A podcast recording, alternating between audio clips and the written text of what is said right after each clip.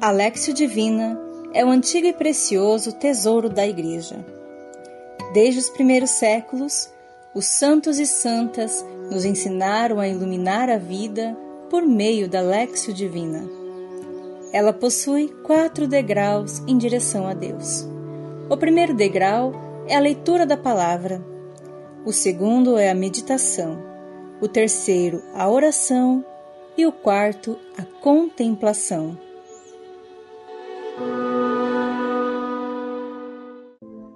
Pai nosso que estais nos céus, santificado seja o vosso nome. Venha a nós o vosso reino, seja feita a vossa vontade, assim na terra como no céu. O pão nosso de cada dia nos dai hoje, perdoai-nos as nossas ofensas, assim como nós perdoamos a quem nos tem ofendido, e não nos deixeis cair em tentação, mas livrai-nos do mal. Amém. Que bom ter você aqui. Nós vamos para Alexio Divina. Vamos ouvir o que nos diz hoje o capítulo 41 do livro de Gênesis. Esse capítulo que tem histórias tão interessantes e tão humanas. Esse capítulo que, na verdade, fala de um modo muito profundo para as coisas que você passa, que eu passo também. Hoje, esta Lexio Divina tratará de algo que acontece e que às vezes a gente demora para cair a nossa ficha, mas há uma impermanência das coisas. O que é a impermanência das coisas? Tudo passa. Até as situações, principalmente as situações difíceis, passam. Então nós vamos rezar hoje por isso. Você já passou por alguma situação difícil? Que depois que você nem imaginava que ela terminava, ela terminou, ela acaba. E a situação, as situações boas da nossa vida também, tudo bem, elas podem terminar sim. Mas aqui eu deixo uma mensagem de esperança para você. Por mais que as situações boas terminem, outras tão, tão boas quanto elas aparecem. Então é ótimo saber disso. Não é? É ou não é? Respira fundo, vamos colocar toda a nossa atenção nesta palavra tão especial. Capítulo 41, primeiro versículo. Dois anos depois, sucedeu que o Faraó teve um sonho. Ele estava de pé junto ao rio Nilo e viu subir do Nilo sete vacas de bela aparência e bem cevadas, que pastavam nos juncos. E eis que atrás delas subiram do Nilo outras sete vacas de aparência feia e mal alimentadas, e se alimentaram, aliás, e se alinharam ao lado das primeiras na margem do Nilo. E as vacas de aparência feia e mal alimentadas devoravam as sete vacas bem cevadas e de bela aparência. Então o faraó acordou. Ele tornou a dormir e teve um segundo sonho. Sete espigas subiam de uma mesma haste, granuladas e belas. Mas eis que as sete espigas mirradas e queimadas pelo vento oriental nasciam atrás delas. E as espigas mirradas devoraram as sete espigas granuladas e cheias então o Faraó acordou. Era um sonho. Respire lentamente. Amanhã eu conto para vocês uma coisa sobre essa leitura que eu não vou contar para não atrapalhar a oração, mas vocês podem me lembrar. Essa, esta leitura é muito interessante porque ela fala dessas duas situações simbólicas que o faraó encontra dois sonhos misteriosos. Algo belo, de repente, é arrastado por algo que não é belo. Quando você lê a continuação desta, desta leitura, você percebe que o faraó, ao contar para José o sonho, dizia que aquelas vacas haviam engolido as vacas bonitas e continuaram tão, tão feias quanto eram antes. É assim, é algo interessante que a nossa mente tem uma tendência de buscar as situações prazerosas e fugir das situações dolorosas. É algo que faz parte da nossa natureza, mas há algo que pode ser que pode mudar toda a perspectiva que a gente tem. Já tive a oportunidade de conhecer pessoas muito simples, vivendo condições financeiras bastante difíceis, mas que não se deixavam abater continuavam com a sua, com a sua serenidade.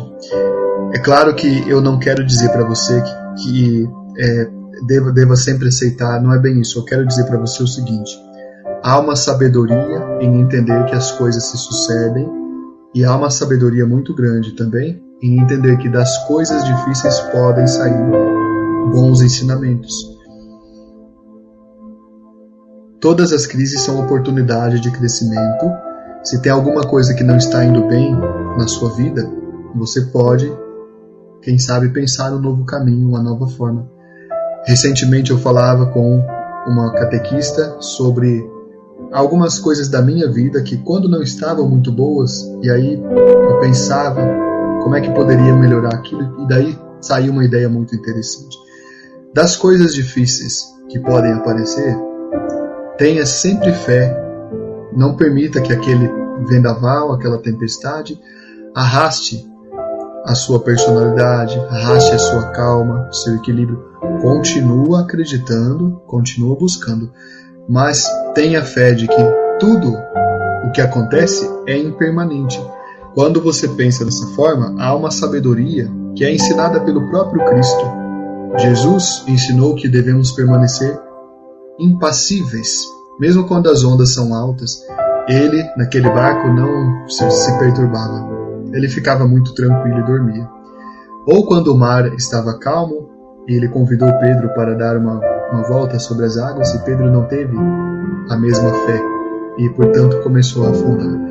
Então, estas duas passagens ajudam a gente a entender que as coisas, a nossa existência, a nossa realidade, se parece muito com aquele mar, que às vezes tem águas agitadas, às vezes tem águas calmas, mas sobre o qual raras vezes você se aventura em andar.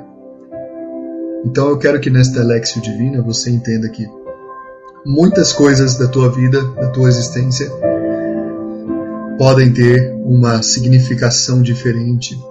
A festa não vai durar para sempre, então que ela seja vivida na sua plenitude, da sua forma completa. Conheço pessoas que ficam angustiadas porque sabem que talvez aquele tempo de férias, talvez aquele momento em que elas estão fazendo algo que gostam, de repente se acaba. E tem um detalhe triste nisso, né? Domingo, para muitas pessoas que não têm espiritualidade, portanto não têm essa luz, domingo é um dia triste, o domingo à tarde especialmente, porque não tem, não tem noção de que o tempo é precioso em todas as suas dimensões e falam assim: segunda-feira é o dia do mais, do mais grande sofrimento e domingo é o dia da angústia. São dois dias perdidos.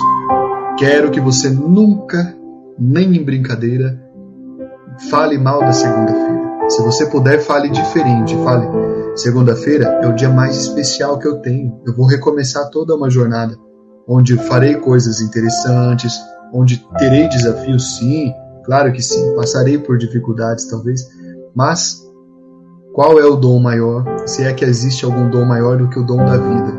Estamos neste mundo, você está neste mundo. Deus te colocou aqui e você tem uma missão. Então eu quero que você olhe para as suas segundas-feiras como manhãs completas, manhãs floridas, manhãs de graça e luz. Mesmo que elas estejam já às 20 horas da noite da segunda-feira, continua sendo um tempo parecido com uma manhã de luz. Pensa desse modo. Então eu acho que aqui temos um grande ensinamento da mesma forma, o ensinamento a respeito das situações difíceis. Isso aqui que eu acabei de falar são as a respeito de como a gente pode entender que vacas gordas e vacas magras, José quem diz isso, são o mesmo sonho. Tudo é impermanente, tudo passa, nada é para sempre. Vale também isso para as coisas difíceis. As coisas difíceis um dia têm um fim, não é? Tem um fim. Enquanto eu estou lutando aqui com as minhas dificuldades, com as minhas dores, eu sempre penso assim: eu não vou me auto-enganar. Eu passo por isso agora, esse tempo é um tempo em que eu estou passando por isso, passo por uma privação ou outra, mas eu penso que isso me fortalece e penso que isso me aproxima também, claro, me aproxima de certa forma de tanta gente que passa por situações parecidas. E assim eu vejo que não estou sozinho, estamos juntos no sofrimento de certa forma. As, a piedade católica ensinou a unir o nosso sofrimento ao sofrimento de Cristo. Una a tua cruz à cruz de Cristo. Todo sofrimento que você passa não está sozinha, não está sozinho, e o sofrimento terá um fim. Respire lentamente. Quero que você reze, faça uma oração se você permite. Eu quero dirigir a tua oração hoje. Eu nunca dirijo, mas hoje eu quero dirigir. Hoje eu quero que você reze de uma forma simples a respeito dos momentos de alegria e de sofrimento que você tem. Reza aí no silêncio do teu coração. Essa oração é secreta, é tua. Enquanto você está pensando neles, e isso já é oração, eu quero que você se veja como é que você se encontra, como é que você se enquadra diante do teu sofrimento. Como é que você está se vendo ao passar por isso que você passa?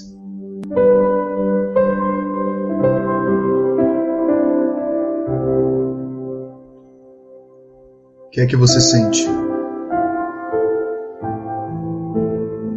Respira e vai pensando nisso.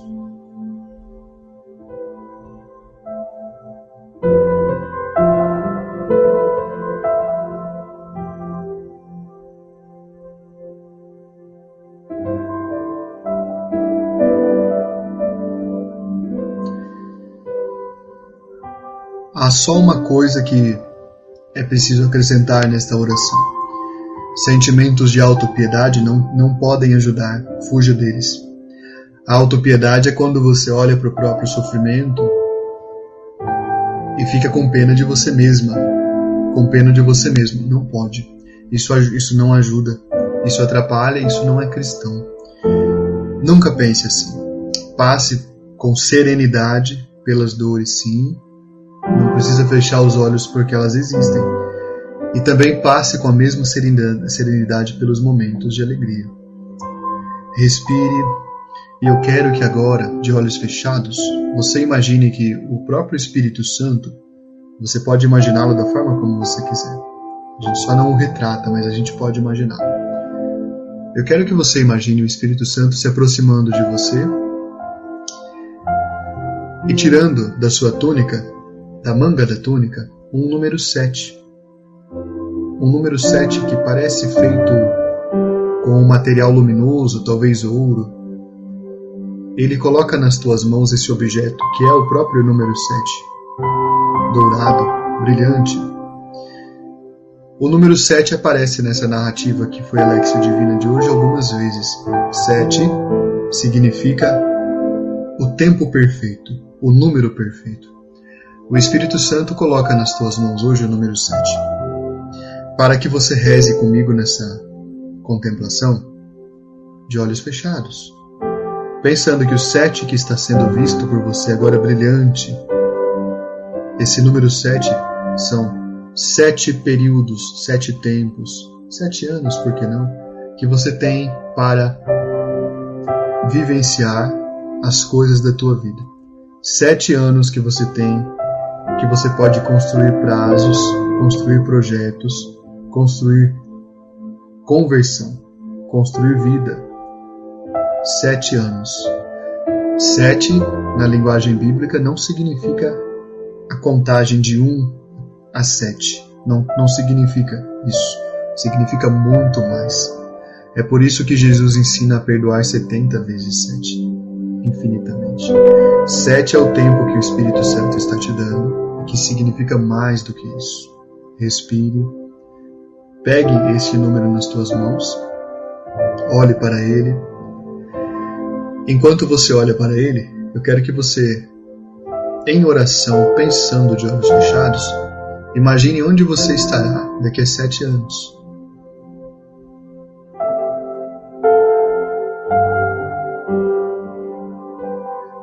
Quero que você também pense e reze sobre quais coisas você terá alcançado em sete anos.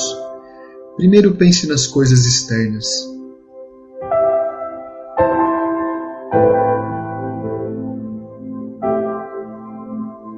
E aqui eu quero que você também lembre das coisas internas, sete qualidades, sete dons,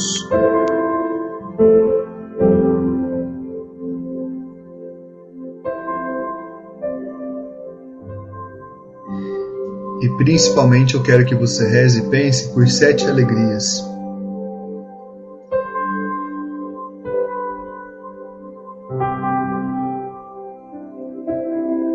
Respire lentamente.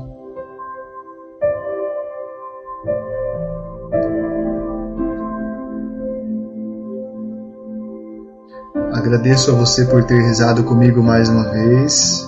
Claro, são os sete dons do Espírito Santo, exatamente. Os sete dons, as sete alegrias, né? Os sete dons que não são só sete, são mais do que sete. Obrigado a você que rezou comigo, está rezando. Continuará essa oração aí, eu aqui também, tá? Temos sete dias da semana, que começa hoje, para fazer algo diferente, para fazer algo bom. Não fique na intenção, não fique na intenção. Tenho dito e tenho repetido com certa insistência nesses últimos dias que há três coisas que podem ajudar você a fazer tudo diferente. Faça exercícios físicos porque você mora dentro do teu corpo. Pratique o seu descanso de forma merecida e tenha uma alimentação equilibrada nas horas certas, pelo menos. Pelo menos nas horas certas. Né? Isso vai mudar muita coisa na tua vida. Se você faz isso e faz Lexio Divina aqui, uh, você vai mudar você vai fazer aí esses sete tempos virarem 70 anos, 700 anos, 7 mil anos. Então eu quero dizer isso, viu? Obrigado. Quero que você tenha uma noite muito abençoada. Hoje eu estive com catequistas do Espírito Santo, catequistas do estado do Ceará, catequistas do estado da Bahia. Foi muito bacana. O dia todo, um pouco sem voz por isso, mas muito feliz Vamos continuar unidos, né? Essa semana tem muitas coisas belas também. Colha as flores que o Espírito de Deus colocou aí para você. Colha essas flores. Deus te abençoe de todas as formas, Deus te alcance. Tenha uma noite de muita paz e tranquilidade. Estivemos reunidos em nome do Pai, do Filho e do Espírito Santo. Amém.